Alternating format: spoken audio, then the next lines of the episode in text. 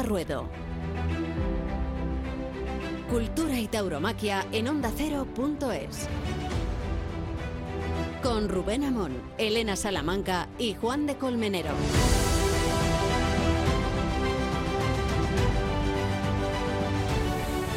En casa, en casa no éramos de Manzanares. Se había arraigado una percepción ortodoxa e intolerante que relacionaba al maestro alicantino con la impostura y que justificaba la versión de las ventas al invento de Sevilla. De forma que Madrid coaccionaba y sacrificaba cualquier atisbo artístico que pretendiera airear el turronero. El turronero era el apelativo degradante habitual, como manzanita, aunque los hooligans del 7, refractarios a un torero guapo, rico y bueno, capitularon en 1993, cuando el matador cuajó una imponente faena a un ejemplar de Manolo González. Y no es que Manzanares hubiera aprendido a torear con 40 años.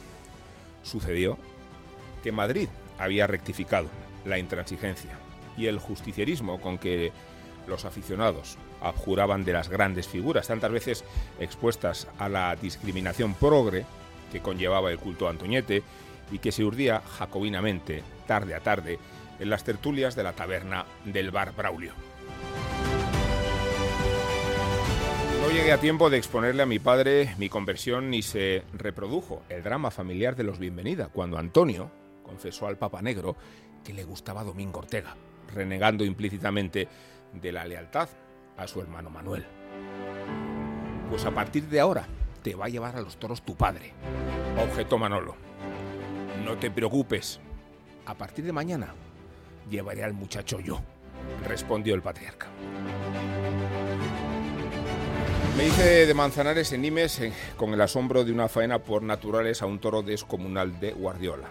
Y no por cuestiones edípicas, sino por haber comprendido la noción y el mérito de abandonarse, que parece una abstracción y que consiste en adquirir una dimensión extracorpórea, olvidarse del toro, dejarse ir, olvidarse del cuerpo, de los avíos, como si fueran las manos, la propia naturaleza, desmayarse. Fueron las mismas sensaciones que recuerdo en la despedida mexicana del maestro, probablemente exacerbadas por la promiscuidad del tequila de los tendidos o por el poder escénico del matador y porque la música solemne funeraria de las golondrinas trasladaba la impresión de que Manzanares agonizaba en cada muletazo.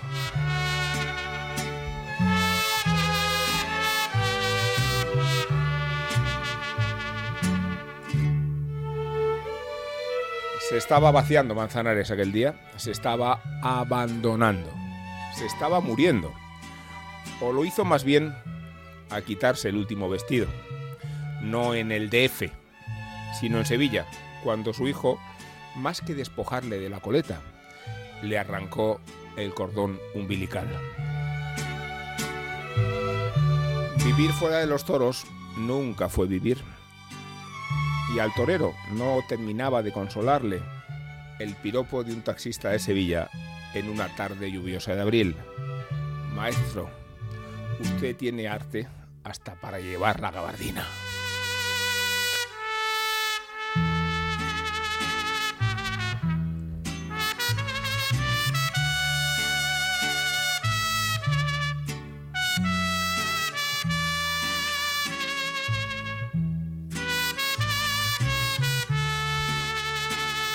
Termina de reunirse la terna.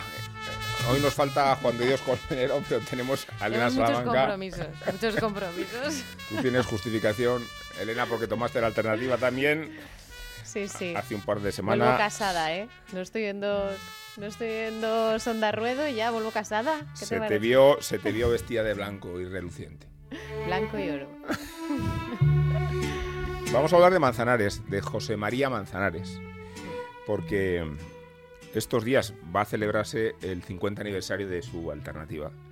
Y hemos conseguido tener entre nosotros para la ocasión a un personaje, yo voy a decir que a un gran amigo, y a un gran tipo y a un gran aficionado y, a un entrañable sujeto que ha estado a la vera de Manzanares todos los años que podemos imaginar. Vamos a hablar con Pedro Manzanares, que es el hermano de José Mari.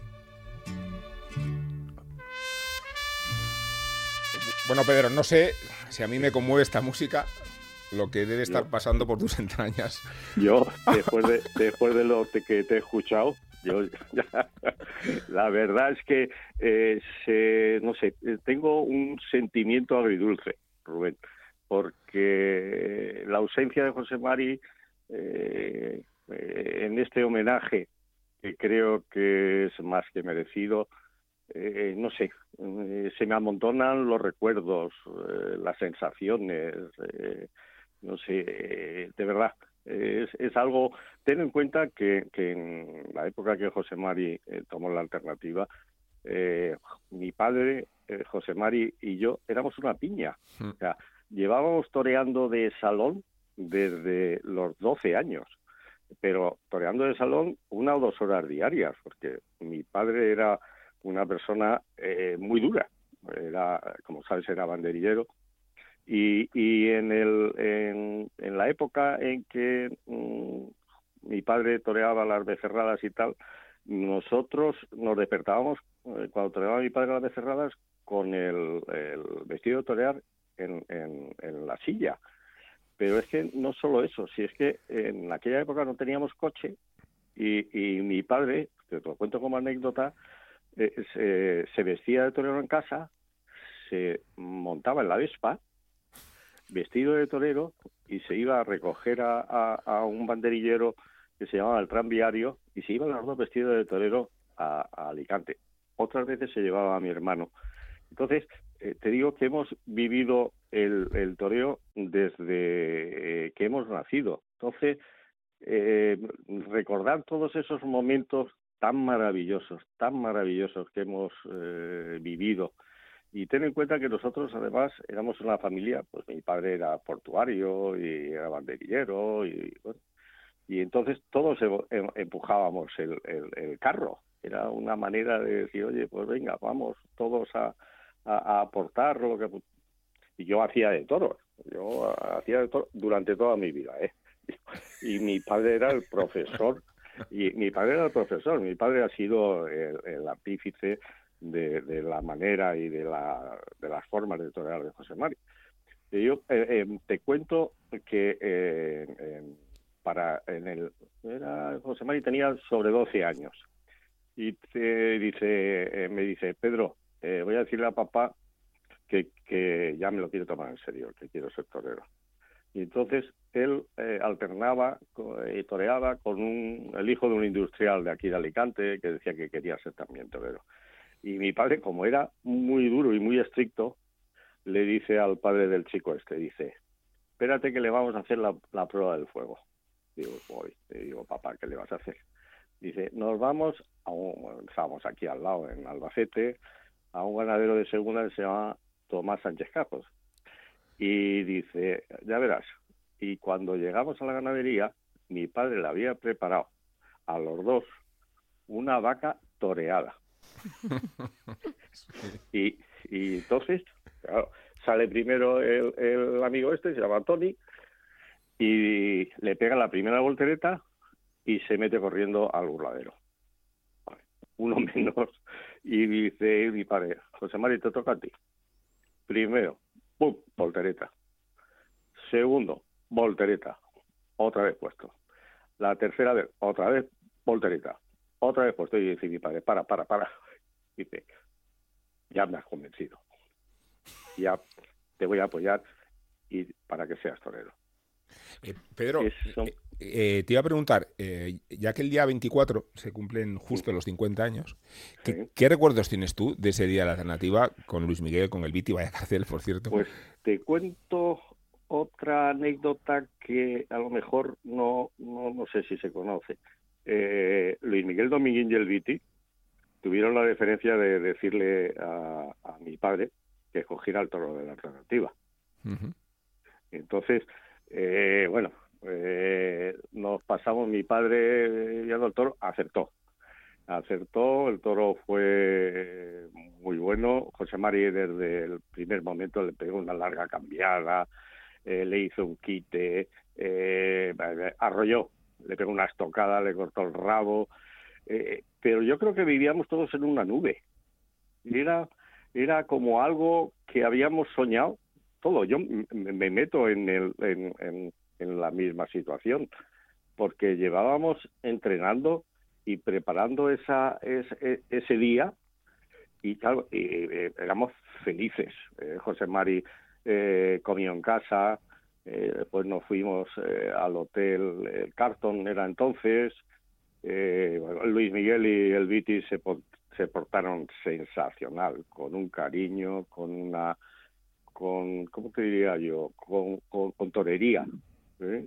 Yo creo que en esa época eh, se vivía el toreo de distinta manera. Hoy en día tú dile a alguien que, que eh, quiere coger un toro o que te digan que te va a coger un toro para la alternativa. Entonces había grandeza. había este, este, muchacho tiene posibilidad y, vamos a, ver si lo ayudamos y, bueno, pues eh, después eh, coincidimos muchas veces con, con Luis Miguel Domínguez y la verdad es que eh, en una ocasión en Barcelona, José Mari ya empezó a, querer arrear y le hizo un quite a un toro de Luis Miguel Domínguez y le pegó en el quite una larga cambiada de rodillas. Entonces, ya a partir de ahí Luis Miguel ya bueno, vale, vale, pero un poco, un poco nos dejó un poquito al margen. ¿eh? Eh, eh, era una época de verdad, y te, José María ha sido para mí el, mejor torero que ha habido en el último siglo. O yo ahora, con, motivo de esto, he estado viendo fotografías, he estado viendo vídeos. Esa manera de José Mari de tener ese compás de acompañar la embestida, de jugar la cintura al mismo ritmo que te embiste el toro, es que era una manera, una belleza, era algo de verdad. Es que eh, me acuerdo y se me ponen los pelos de punta y se me saltan las lágrimas, porque es que eh, eh, era distinto. José María además ha sido muy indolente, José María ha sido muy bohemio, ha sido yo creo que, que me decía mi padre, dice, José Mari, no tienes techo. Dice, eres capaz de hacer lo que tú quieras.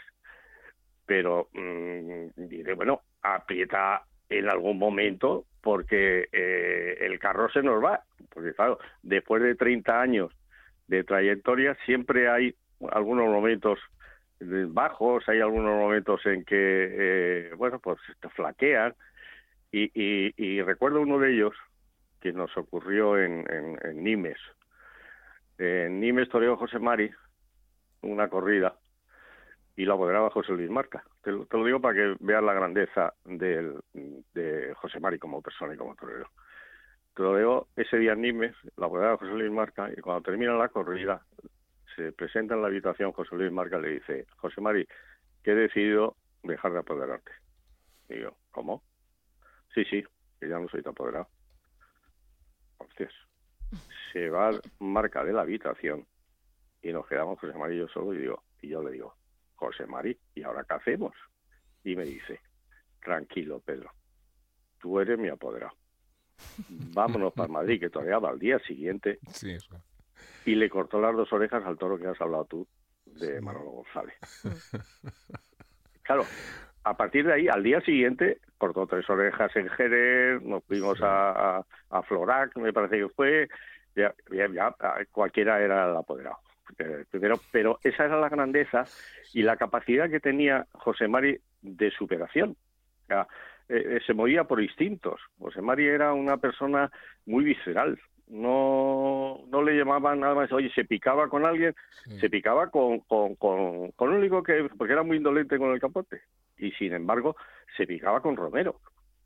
Con Romero era una cosa que, que eh, decía, yo me acuerdo eh, dos tardes con Romero, una en Málaga y otra en Jaén, Y José Mari le, le echaba el capote, pero se lo dejaba después en la cara, como si hilvanándole el, el, muletazo, que, que, es muy difícil. Claro, el toro te lo tiene que permitir, evidentemente, pero lo bordó, lo bordó.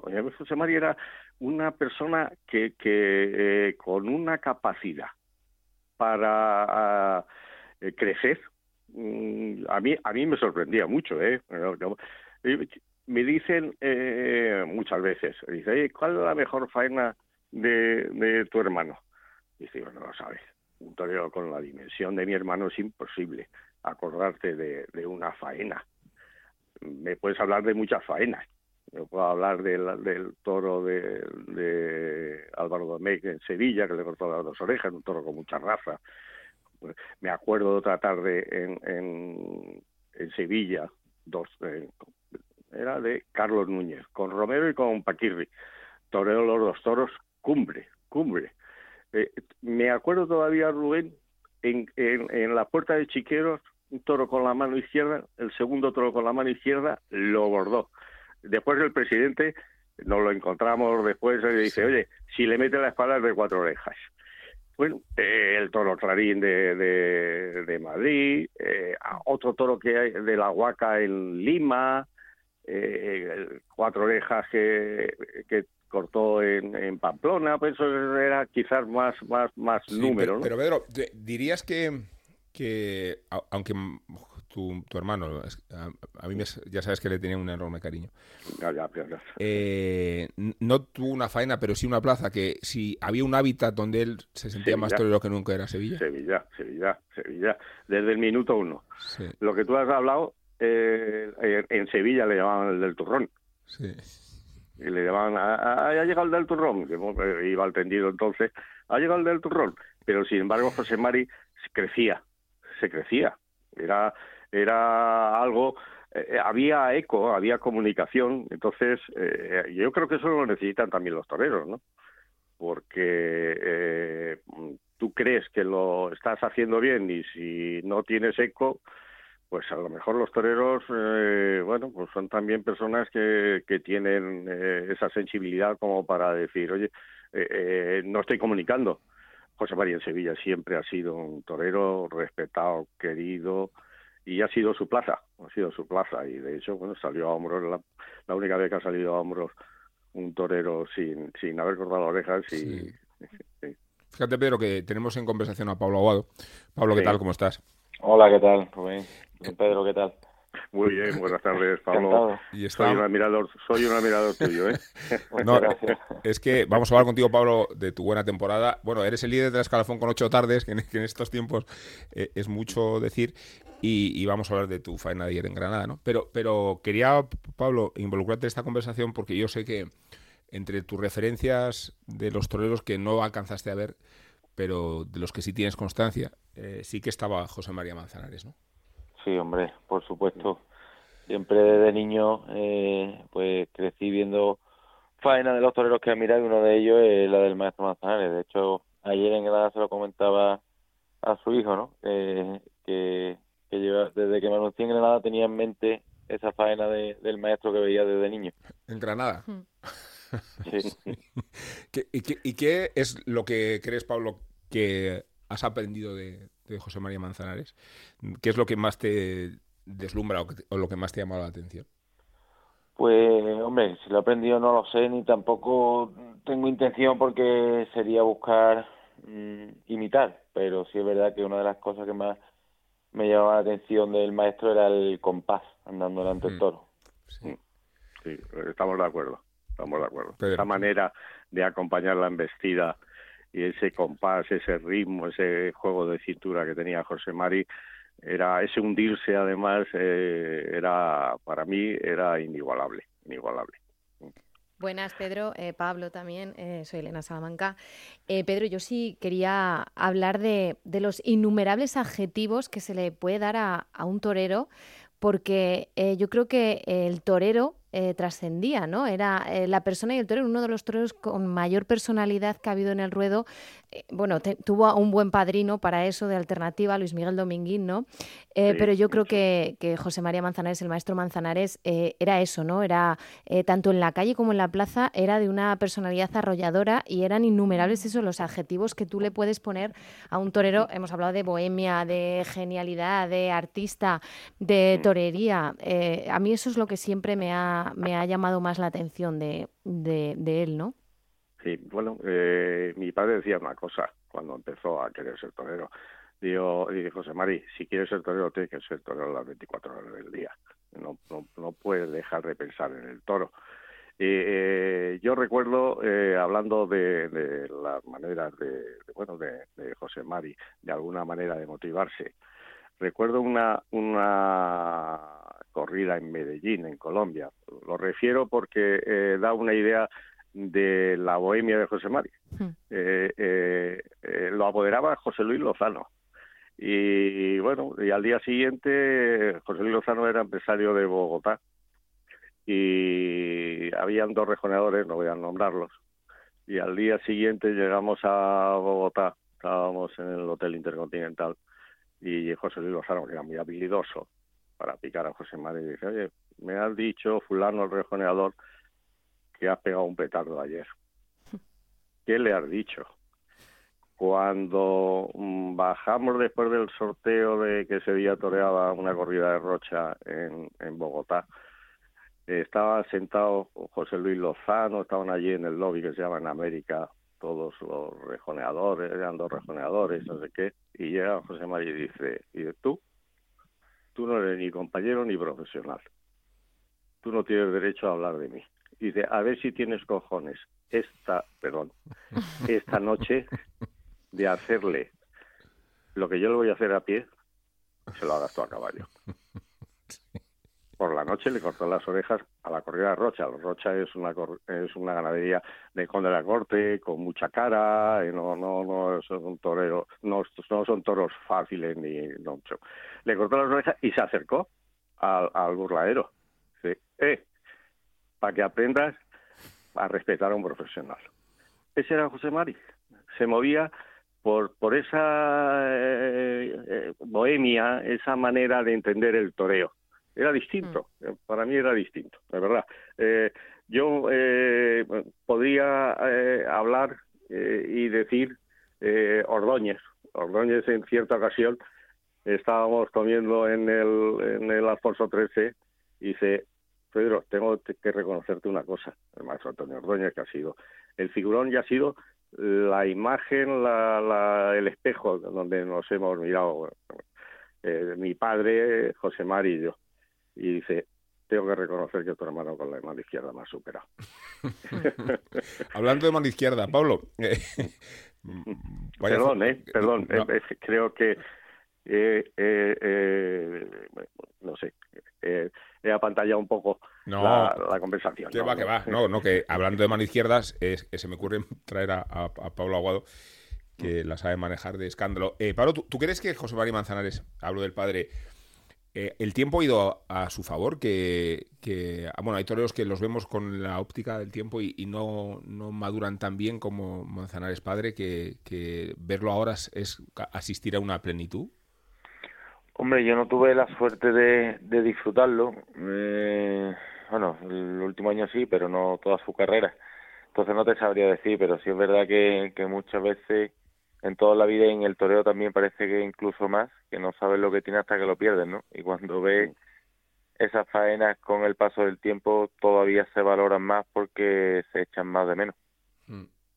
La vigencia. Hay, una faena eh, de las últimas de José Mari, perdón, en la de Antequera con la mano izquierda. Bueno, bueno. eso no se puede torear más relajado, más largo, más abandonado. La verdad es que, bueno, bueno eh, era y además eh, como torero eh, es que era técnicamente José María era se conocía los, los sementales de los ganaderos. Me acuerdo de, de, Jandilla que de un, de un semental del 70 quedaba bastito pero quedaba muy bueno no sé qué. Era muy profesional y muy muy muy técnico, ¿eh?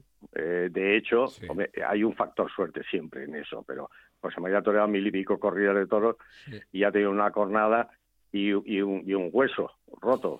me decía una cosa, dice, Pedro, Dice, yo cuando arriesgo lo, es que lo tengo que ver claro.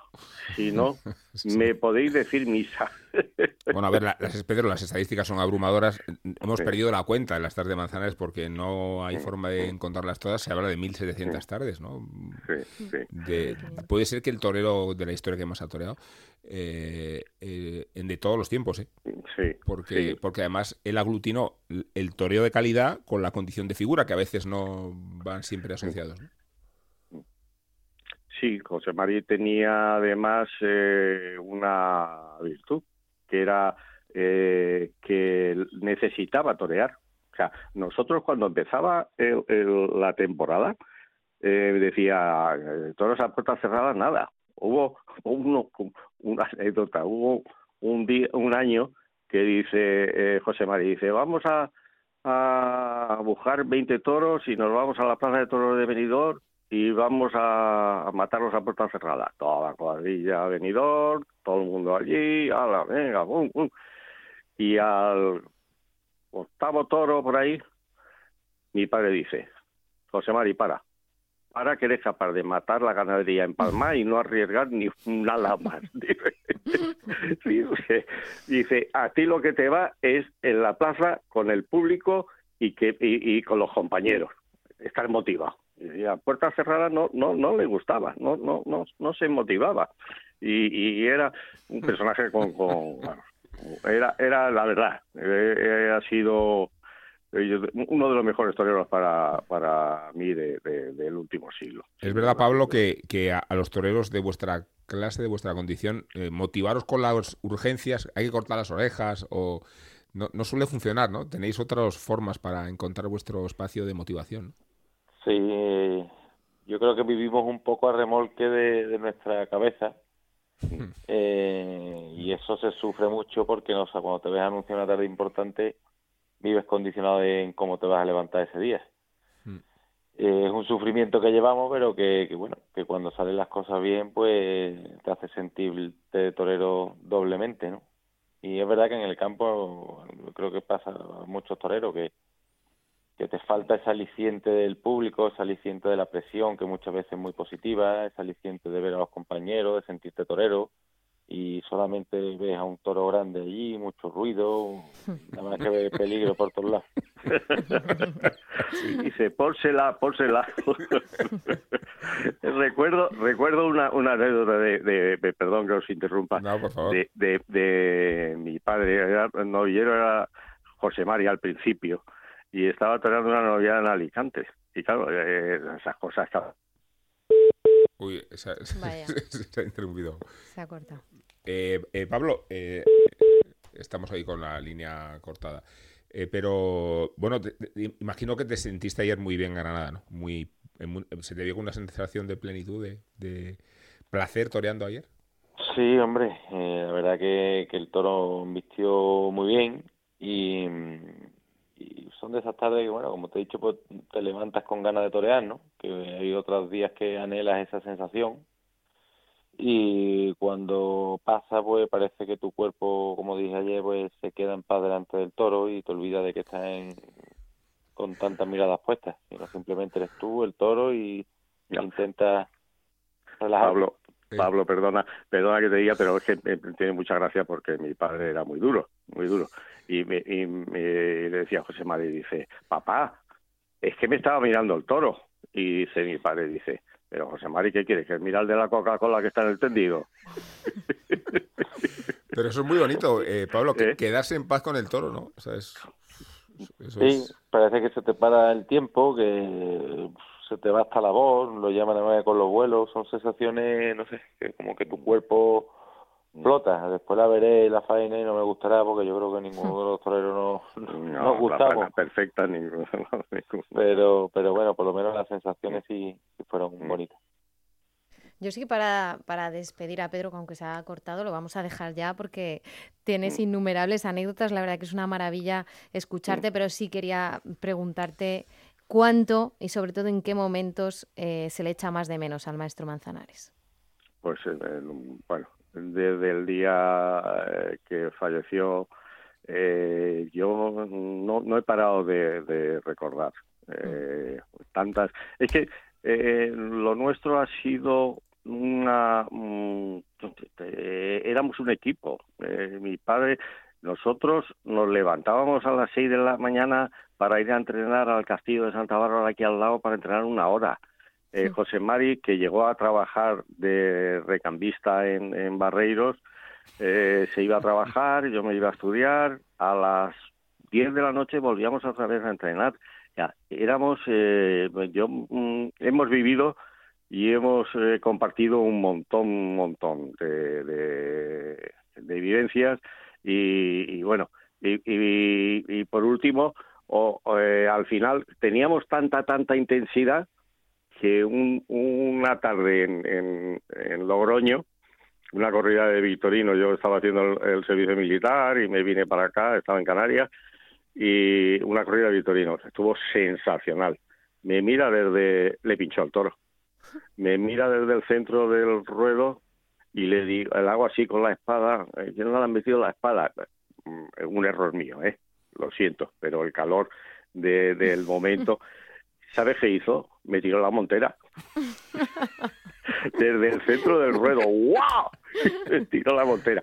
Esas cosas, al momento cuando vino aquí, me dio dos besos y esas cosas, esa intensidad que vivimos, la verdad, eso, eso es inolvidable. Eso no, no, no no, no, no se puede explicar, no se puede explicar, lo siento. Eh, muchísimas gracias. Eh. pues Pedro, gracias por compartir. Ya sé que te gusta, te, gusta muy poco salir de, tu burladero. Y que he tirado, un poquito del hilo y, te mandamos un fuerte abrazo. Pablo, enhorabuena y sigue con ese ritmo y que no te cambien tu concepto. Muchas gracias. un fuerte abrazo. Un, abrazo, encantado. Gracias. Bueno, Pablo, es que, es que ese ritmo te está yendo bien, ¿no? Quiero decir que, esta temporada está siendo otra vez muy ilustrativa de, la despaciosidad con la que estás toreando. ¿Te estás, ¿Cómo te estás encontrando este año? Pues bien, excepto el bache eh, de estos días atrás del tema de, la espada, que parece que ahora va por otro camino, gracias a Dios pero la verdad, hombre, que noto en la plaza ese punto de madurez que, que me ha dado este año de, parón, ¿no? Y de entrenar en el campo y de ir absorbiendo un poco todo lo que pasó en el 19. ¿Y, y, y la temporada cómo, cómo la planteas? Eh, después de... Bueno, eh, decía que, que hay, toreros a los que se, se, les mide por las orejas y, a otros a los que se os mide por los prodigios. Y, me estaba acordando de, de, la Feria Vista Alegre de Madrid y de la mm. forma de recibir te voy a decir ya por el pitón derecho, apurando hasta el máximo eh, el recuerdo que tenemos quienes ahí estuvimos. Eh, me refiero a que eh, deslumbrar como hasta aquel día marca una temporada mucho más de lo que hace lo puede hacer cortar orejas y ya sé que las orejas os hacen falta pero pero marcar una feria con el capote como la marcaste tú hombre bonito que la gente te recuerde por eso en vez de por oreja es muy bonito y además se corresponde con lo que sienten los toreros. Bueno, cortar oreja, pues sí, está muy bien, es necesario, no vamos a decir que no, pero las orejas tienen que ser, yo pienso que tienen que ser como correspondencia a lo que se ha vivido en la plaza. Mm, si se cortan orejas pero no queda una para recuerdo, tampoco las estadísticas se renuevan y, y pasan al olvido, pero lo que queda para siempre son cosas que se quedan en el recuerdo de ti primero y después de la gente, ¿no? Y cuando te lo recuerdan, se olvidan de orejas, pero te recuerdan esas cosas, pues como artista te llena, te, llena enormemente. Es que casi no nos acordamos ni de la cornada, tú imagino que sí, ¿no? Eh, yo sí, pero, pero, pero hombre, después de vivir cosas así, que por desgracia o por suerte eh, son muy medidas, ¿no? Pero, o sea, lo del capote me refiero, pero después de vivir eso, pues bueno, la cornada hasta que la afrontas con torería, incluso te sientes orgulloso de, de ella cuando son por tú haber tirado para adelante, no haber tirado para atrás. Es que además fue una tarde durísima, ¿no? Fue esa, ¿no? Por, mm. por la acogida. Sí, eh, yo allí en el momento, pues hombre, no, no pensaba que era tan grave, pero cuando vi salía a los banderilleros de la enfermería llorando, pues realmente me preocupé. Me preocupé hasta el punto de pensar lo peor. Eh, y entonces hoy hubo un momento muy duro en el que Andrés yo creo que, que estuvo para quitarse el sombrero delante de, ese toro que todavía no sabía si había eh, quitado de en medio a su amigo y, banderillero toda la vida y eso hay que reconocérselo también a Andrés, ¿no? Esa torería con la que tiró para adelante. Imagino que eh, después de tardes así, eh, además de esa jornada también, que, que fue fuerte, tu jornada, eh, la tarde de Granada también te sirve de cara a la temporada de, bueno, pues de empezar otra vez de cero y de ver que tú estás eh, pues al máximo nivel al que todos los aficionados esperamos y yo creo que también es importante a nivel psicológico. Sí, hombre. Sobre todo porque, hombre, porque en este caso pues se ha podido ver y después ha habido muchas tardes como a lo mejor la de, bueno, muchas no, pero por ejemplo tardes como la de San Lucas en las que bueno se ha estado a ese nivel pero la, el triunfo numérico que hablamos de orejas pues no no lo refleja. En este caso se han conjugado dos cosas y encima pues mm. que se ha podido ver por televisión y que que no pues eso te da te da ese crédito no que te da también moral. Te da crédito y, y moral para seguir afrontando la temporada. Y refleja además en el momento en el que tú te encuentras bueno la tienes delante Castellón Zamora Arles la temporada eh, acartelado siempre con muchas veces con Morante. Eh, esa imagen tuya de sacando Morante a hombros eh, que tenías en, tu mm. habitación, ¿no? Mm. Eh, ahora se ha convertido en cotidiano torear con él. ¿Te, motiva torear con Morante en la Puebla? Sí, por supuesto. una motivación positiva, ¿no? Me en cuenta que yo siempre lo digo cuando hago el paseillo con torero como el maestro, bueno, Manzanares, Juli, en fin, todas las figuras, ¿no? Pues siempre miro al lado y un poco pues me tengo que frotar los ojos porque hace muy pocos años pues eran, eran mis ídolos, ¿no? Y verte al lado de ellos pues es un privilegio y te motiva indudablemente. Bueno, Pablo, pues nada, te damos las gracias por, por haber estado con nosotros, por la tarde que nos diste ayer, en el mejor sentido de la palabra en Granada. Y, y porque cuando nos acordamos de las cosas que hemos visto en una plaza, es que cada vez nos aparece más el apellido Aguado en la memoria, ¿verdad, Elena? Sí, la verdad que es una, es una maravilla. Está feo que se lo digamos estándole escuchándonos. pero, bueno, eh, es algo, es obvio, es algo que todos disfrutamos y que el aficionado a los toros, este tipo de toreros, eh, nos apasionan, nos hacen ir a la plaza y además con con la incertidumbre de no saber qué va a pasar cada tarde, ¿no? El no saber si va a suceder el milagro y por eso cuando sucede pues es, es, mayor, así que como siempre le he dicho a Pablo, a estos toreros solo hay que darle las gracias por estar y por seguir toreando y, que, y que tengan mucha salud, muchos años. Hay una frase hecha que no se puede torear más despacio, es que en el caso de Pablo Guado es verdad, no se puede torear más despacio. Un fuerte abrazo Pablo, gracias. Muchas gracias a vosotros, un abrazo. gracias Elena.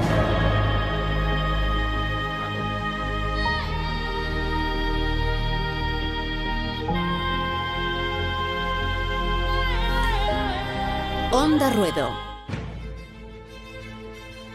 Se nos ha hecho corto el programa, la verdad, hablando con Pedro Manzanares y con Pablo Aguado, evocando a José María Manzanares y anunciando que nos desplazamos este equipo a Alicante a, hacer acto como debe ser profesional de las cosas que allí sucedan. Pero este programa no tiene sentido si no tiene epílogo. Y el epílogo, Elena, como todas las tardes, como todas las noches o como todas las mañanas, porque este programa se puede escuchar a cualquier hora, es tuyo.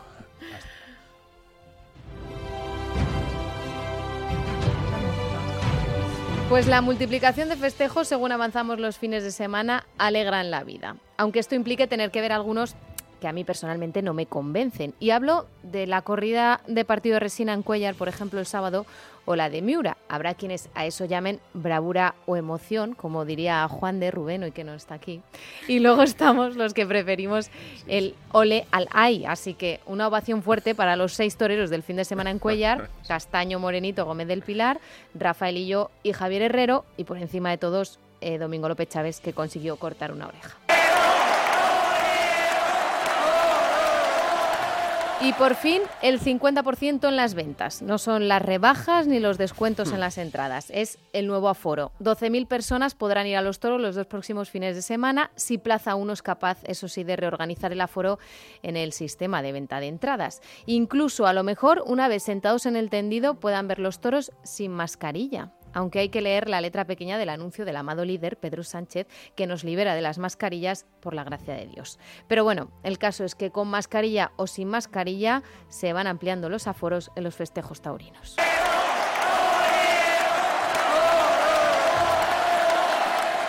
Y 24 horas separan la imagen de la selección desconocida española en Sevilla de la de los tres toreros entrando en la Plaza de Toros de Granada.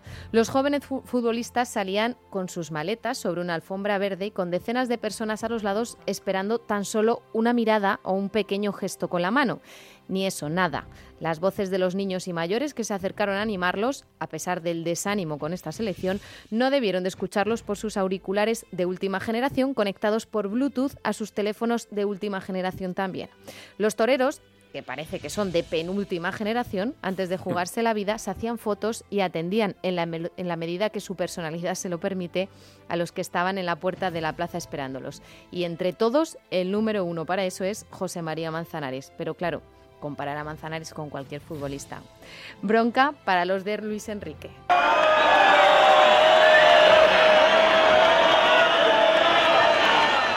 Hablando de fútbol, había que mencionar a uno que tiene mucho de torero y que se ha despedido de los ruedos merengues. El adiós de Sergio Ramos del Madrid supone el adiós a ese capote que siempre aparecía en los triunfos, numerosos triunfos, del Madrid.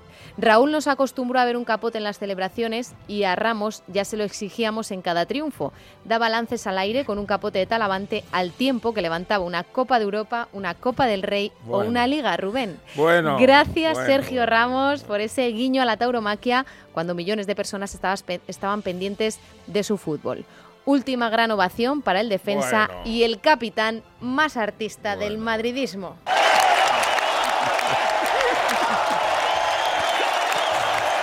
Bueno, pues me dan ganas de, censurar esta parte, pero ante todo la libertad de expresión. Nos vemos la semana que viene, gracias. Onda Ruedo, Cultura y Tauromaquia en onda ondacero.es, con Rubén Amón, Elena Salamanca y Juan de Dios Colmenero.